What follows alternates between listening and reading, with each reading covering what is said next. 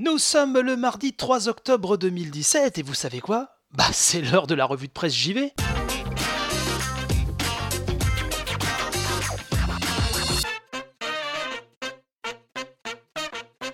Hello tout le monde et bienvenue pour cette nouvelle revue de presse JV. J'espère que vous allez bien, ou que vous soyez au boulot, sur la route du boulot, à la maison en train de prendre le petit-déj ou ailleurs. Eh ben bienvenue. On va passer un petit quart d'heure, peut-être un peu moins, peut-être un peu plus ensemble pour parler de l'actu jeux vidéo. Allez, c'est parti. Alors on va commencer avec quelques news en vrac. Tout d'abord, sachez que Koei Tecmo a annoncé Nioh sur PC. Donc Nioh qui avait créé la surprise, ce jeu qui était revenu d'entre les morts euh, sur PlayStation 4, ce jeu d'action qu'on avait encore comparé à Dark Souls, puisque je crois qu'à part ma grand-mère, tout le monde a été comparé à Dark Souls. Bref, un excellent jeu d'action très exigeant et donc qui arrive sur PC le 7 novembre prochain avec la Nioh Complete Edition qui comprendra donc tous les DLC euh, sorti jusque-là sur PlayStation 4 et des graphismes améliorés bien évidemment. Alors sur le PlayStation Blog, euh, Sony nous en dit un peu plus sur le contenu de sa conférence qui aura lieu lors du Paris Games Week le 30 octobre prochain à 17h. Il y aura un pré-show dès 16h et donc visiblement il va falloir s'attendre à des jeux spectaculaires, c'est le terme qui est employé pour PlayStation 4 et PlayStation VR.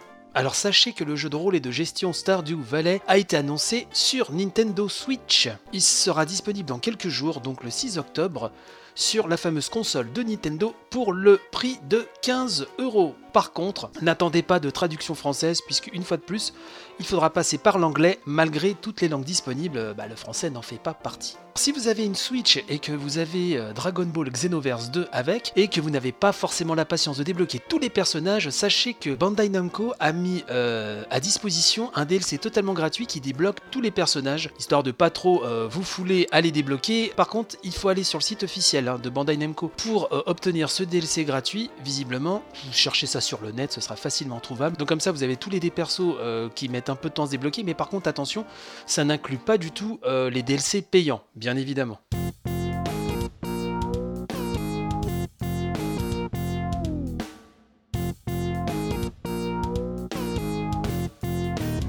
Alors on va parler de PlayerUnknown Battlegrounds, le jeu phénomène plus connu euh, sous PUBG. Euh, Blue Hole, le studio, vient de fonder PUBG Corp, comme nous le dit Gamecult, pour mieux dominer le monde. Alors la news nous dit encore inconnu en début d'année sur le plan international, sauf pour ceux qui se sont lancés dans le jeu de rôle en ligne. Terra, la compagnie coréenne Blue Hole exerce aujourd'hui une influence considérable dans le monde du jeu vidéo. Devant le succès phénoménal de PUBG, la compagnie de gang Sok Kim, j'espère que j'ai bien prononcé, s'adapte pour accompagner ses ambitions internationales. Bluehole a donc annoncé la formation de PUBG Corp, une filiale qui se focalisera intégralement sur le développement et les opportunités commerciales de PlayerUnknown's Battlegrounds, lequel ne montre toujours pas le moindre essoufflement. Après avoir battu successivement tous les records connus pour un titre aussi jeune, le jeu est désormais capable de réunir plus de 1,6 million d'utilisateurs simultanément sur Steam et a dépassé les 13 millions de copies vendues.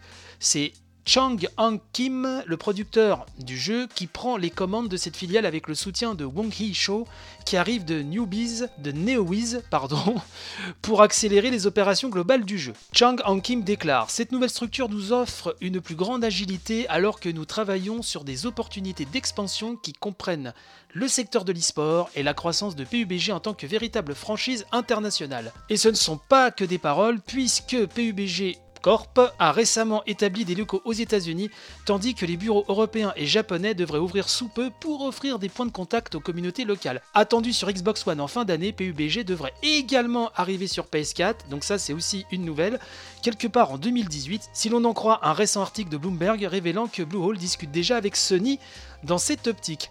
Donc, en clair, euh, la signe est signé Jarod. Hein, j'ai oublié de le. Alors, je cite souvent Jarod, mais c'est vrai que je trouve qu'au niveau newser en ce moment, c'est lui qui est vraiment au top euh, sur l'internet français. Est-ce que vous, vous jouez à PUBG J'aimerais bien avoir vos retours là-dessus. Moi, je l'ai pas encore essayé, mais euh, c'est vrai que le, concept fait vachement envie. Hein, faut dire ce qui est. Donc, bah, n'hésitez pas à me faire vos retours et à me parler de vos expériences sur ce jeu si vous l'avez déjà pratiqué.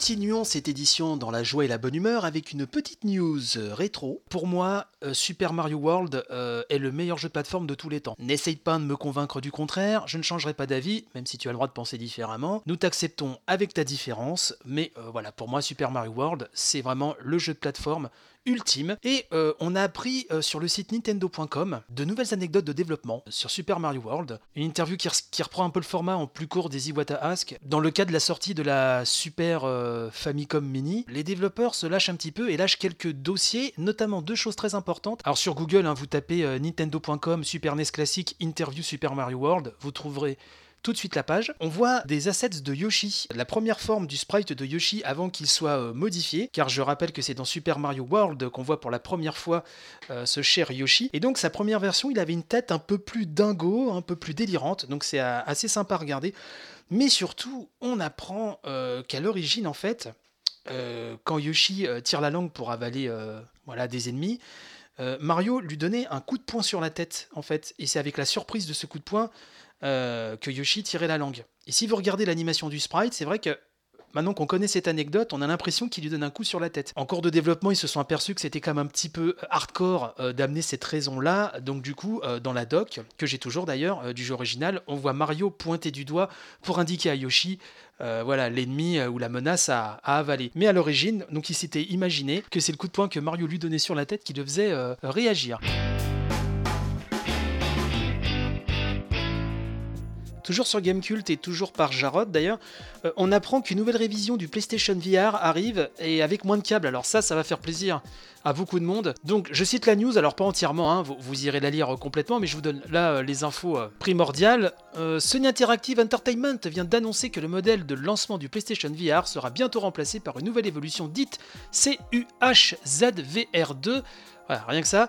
Prévu pour le 14 octobre au Japon, ce nouveau modèle sera aussi disponible dans le reste du monde, mais Sony n'a pas encore fixé de date précise. Donc on apprend que ce nouveau PSVR euh, profite pour corriger un défaut idiot du modèle de base, à savoir que son système de branchement n'empêchera plus le signal HDR de s'afficher sur la TV comme c'est le cas actuellement, ouais, ça c'est un peu, euh, un peu bête. Ça simplifie le système tortueux de branchement puisque le raccordement, le raccordement pardon, entre le casque et le boîtier processeur s'effectue désormais avec un câble plus fin. Autre changement de conception, l'ajout d'apport arrière à l'arrière pardon pour le casque audio, dont le fil pourra se ranger de façon plus commode au lieu de pendouiller sur le côté. Bon, ça c'est, euh, c'est pas mal aussi.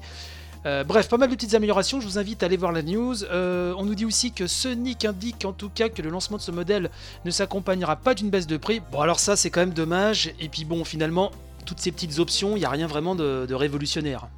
Allez, on va faire tout de suite un petit point Cuphead, car euh, bah, on en parle un peu tous les jours en ce moment, mais c'est normal, c'est le jeu du moment. Cuphead, je le rappelle, c'est ce run and gun euh, ayant une esthétique absolument époustouflante, s'inspirant des cartoons des années 30, et donc il est sorti là hier sur Xbox et PC. J'ai Quentin Kozinski sur Facebook qui me dit une super émission comme les précédentes et ça fait du bien, donc il me parlait de l'édition d'hier, merci Quentin, et donc il nous donne son avis sur Cuphead, un jeu rafraîchissant et magnifique aussi bien graphiquement que musicalement. Cuphead n'est pas facile et le game over est partout, mais le jeu ne vous laissera pas sans quelques infos et tutos complets, ce qui vous laissera de quoi survivre. Et même si l'on meurt souvent, je trouve que ce n'est pas si frustrant au contraire. Merci Quentin pour cet avis. Bon bah alors, Cuphead, hein, euh, vite fait un petit point euh, sur le jeu. On a appris que plus de 100 000 exemplaires ont été vendus sur Steam. Alors c'est vrai que sur Steam c'est difficile d'avoir des chiffres exacts, mais visiblement quand même ça cartonne, euh, ça cartonne bien. Et les critiques commencent à tomber, elles sont dithyrambiques. Sur Gameblog par exemple, hein, le jeu hérite d'un 9 sur 10. Donc c'est Thomas Pilon qui a fait ce test et qui nous dit que Cuphead ne se contente pas de rendre hommage aux cartoons des années 30 et au run and gun porté Il prend le meilleur des deux mondes pour proposer une expérience délicieusement rétro dans tous les sens du terme. Monstrueusement exigeant, le jeu choisit volontairement de ne se dévoiler qu'à force de courage et d'abnégation. Oui, Cuphead est segmentant, mais les joueurs à la recherche d'un challenge corsé où la victoire est une délivrance qui se mérite prendront sans l'ombre d'un doute un pied monumental. Varié dans son gameplay et ses niveaux, beau comme un dieu sur cellulo et jouissif en duo, Cuphead est une expérience qui se mérite dans tous les sens du terme. Voilà. Pour le reste de l'article, je vous invite à vous rendre sur Gameblog. La critique de Gamecult n'est pas encore tombée au moment où j'enregistre l'émission. Sur euh, jeuxvideo.com, c'est un 17 sur 20. Et donc c'est Carnby qui nous dit On a du bol, Cuphead est sûrement le plus beau shoot arcade 2D disponible à l'heure actuelle. Si le plat concocté par le studio MDHR est appétissant à l'œil, ses ingrédients lui assurent également variété et saveur. Malgré ses inspirations bien visibles, Cuphead ne donne pas l'impression de verser la même soupe dans un vieux mug et réserve des combats de boss qui resteront dans les mémoires. Évidemment, si le genre n'est pas votre tasse de thé et que vous n'appréciez pas la difficulté pimentée, la dégustation jaugée à une 8 ender, game over inclus, risque de vous brûler les papilles. Nous, on va au rab. Jeu de mots quand tu nous tiens. Enfin bref, voilà. Vous aurez compris que l'accueil euh, est dithyrambique. J'essaierai de faire un point cette semaine sur, le, sur, euh, comment, sur les notes issues euh, des sites étrangers. ceci dit, là, en direct live, mais en différé pour vous, je vais aller sur Metacritic euh, et on va regarder un petit peu où le jeu en est. Alors, Cuphead a un métascore de 86, ce qui est... Euh, bah franchement très bon.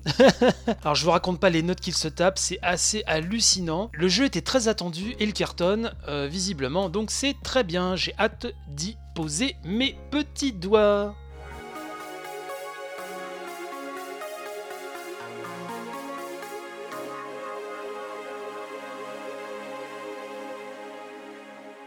Série totalement culte au Japon et que moi j'avais découvert sur PlayStation Vita à travers le premier volet, Danganronpa. Le tout dernier vient de sortir sur PlayStation 4 et traduit en français. Alors ça c'est assez génial, c'est vraiment exceptionnel qu'un jeu de niche hein, finalement à la base soit traduit intégralement dans notre langue. Alors le jeu est disponible également sur PlayStation Vita et PC. Gamecult d'ailleurs lui a donné une euh, une super bonne note hein, de 8, euh, me semble-t-il, c'est bien ça, 8. Alors, il faut savoir euh, que ce jeu qui mélange enquête, euh, visual novel et procès, mais de manière très très très très dynamique, avec un esprit totalement torturé et un humour noir, c'est un jeu qui c'est une série même qui est complètement déjantée et dont l'emblème, l'ours sadique Monokuma, est vraiment, vraiment, vraiment tordant et tellement emblématique de cet esprit mélangeant humour, violence, et suspense. Vraiment, enfin, je vous invite à découvrir. Alors, ça parle beaucoup, beaucoup, beaucoup, beaucoup. Si vous aimez euh, les jeux très verbeux, là, vous allez vraiment vous éclater. Enfin, bref, moi, j'adore cette série. Je n'ai pas fait le 2. Donc, euh, celui sur PlayStation 4, je, compte le faire. Et surtout que, même si je me débrouille bien en anglais, le fait de le voir en français dans notre langue maternelle, ça donne quand même un cachet supplémentaire. Tout ça pour vous dire que euh, Gameblog a pu interviewer Kazutaka Kodaka, donc qui est le créateur, le papa euh, de la série Danganronpa. Donc je ne vais pas vous révéler euh, tout le contenu de l'interview car vraiment euh, je vous invite à aller déguster cet entretien sur Gameblog. Mais il y a une petite question qui m'a... Enfin une réponse en tout cas du créateur de Danganronpa qui m'a plu, parce qu'on lui pose la question, parmi tous les jeux auxquels vous jouez, y en a-t-il qui vous influencent au niveau de l'écriture ou du game design? Alors ça c'est une question très importante. Kazutaka Kodaka répond, oui, notamment tout ce qui est du côté des jeux rétro comme vous avez pu le constater dans la série Danganronpa, avec des visuels tout droit sortis de l'époque 8 bits.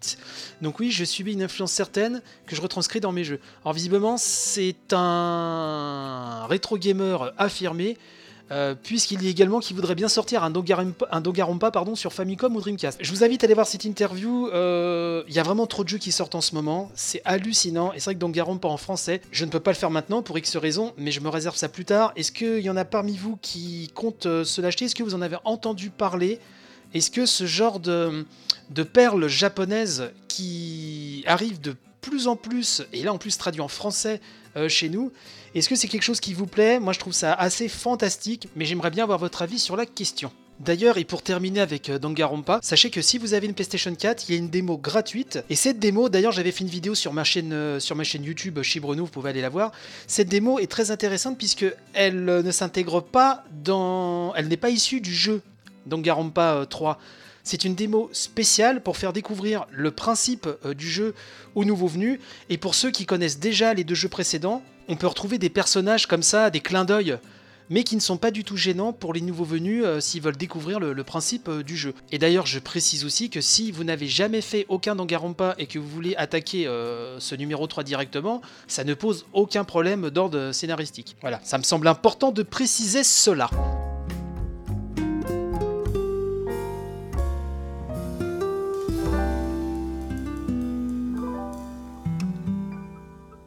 Et voilà, c'est ainsi que se termine cette édition de la revue de presse JV. Alors, où écouter l'émission? Bon, vous commencez à avoir l'habitude, iTunes, PodCloud, YouTube. N'hésitez pas à partager un max sur Twitter, sur Facebook d'ailleurs. On a un compte Twitter, at revue de presse JV tout attaché. La page Facebook, c'est la revue de presse JV. Oh, vous tapez ça, vous trouverez facilement. Pensez vraiment à mettre des petites étoiles sur iTunes et des petits commentaires si ça vous plaît, ou si ça vous plaît pas d'ailleurs, mais euh, allez-y, réagissez, c'est important pour faire connaître l'émission au plus grand nombre.